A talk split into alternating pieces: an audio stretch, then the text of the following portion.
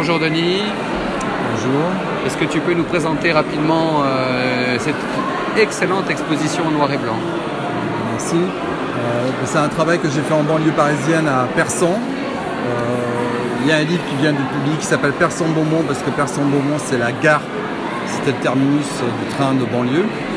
Et c'est tout simplement la, la, jeunesse de ce travail, c'est juste la rencontre de garçons de la cité dans un train en rentrant de ma campagne et eux ils rentraient, euh, ma campagne c'est en Anjou et eux rentraient des Sables d'Olonne.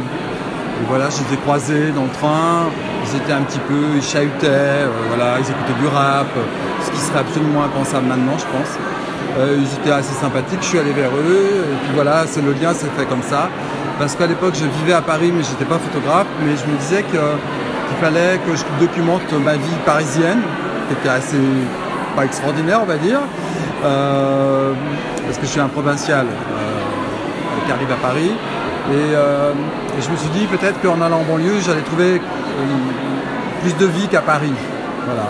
C'était un peu ça mon idée. Hein. et puis je suis arrivé avec ces garçons qui étaient dans, cette, dans, dans, une génération du rap naissant, avec des codes, et ça je ne sais pas faire, c'était pas du tout ma culture. Donc j'ai commencé à les photographier et j'étais pas très content de ce que je, que j'étais en train de faire. Et c'est en photographiant les, petits frères, les petites sœurs que là j'ai vu que ça prenait forme. Et c'est un travail que, j'ai mené sur minimum 5 ans.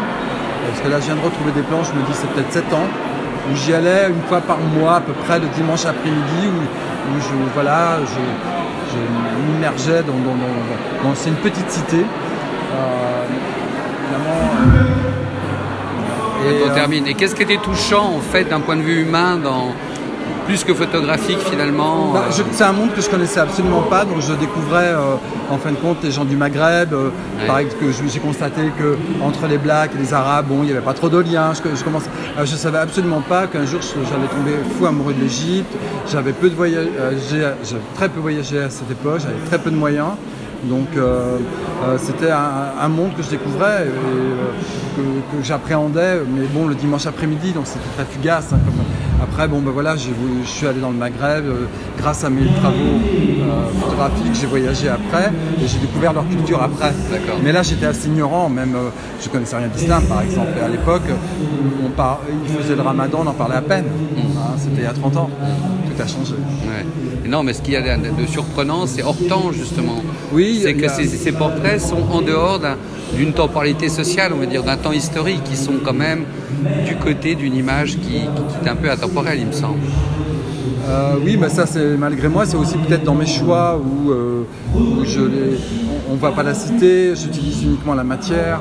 Donc c'est peut-être ça fait, qui, fait qu'ils sont un peu hors temps. C'est comment je compose l'image qui crée un petit peu ce décalage, où on peut se, raccrocher quand même aux habits qui sont un peu des années, euh, années 80. Il y a Madonna, c'est pour ça que voilà, il y a des petites choses comme ça, mais c'est vrai que je, les prends et je les, mets dans les emmenais dans mon monde en même temps. Je faisais. Euh, euh, moi, j'ai fait ce travail-là, c'est ce que je dis dans le livre, plus pour des raisons. Euh, parce que maintenant, il y a un côté politique avec la banlieue qui est très fort.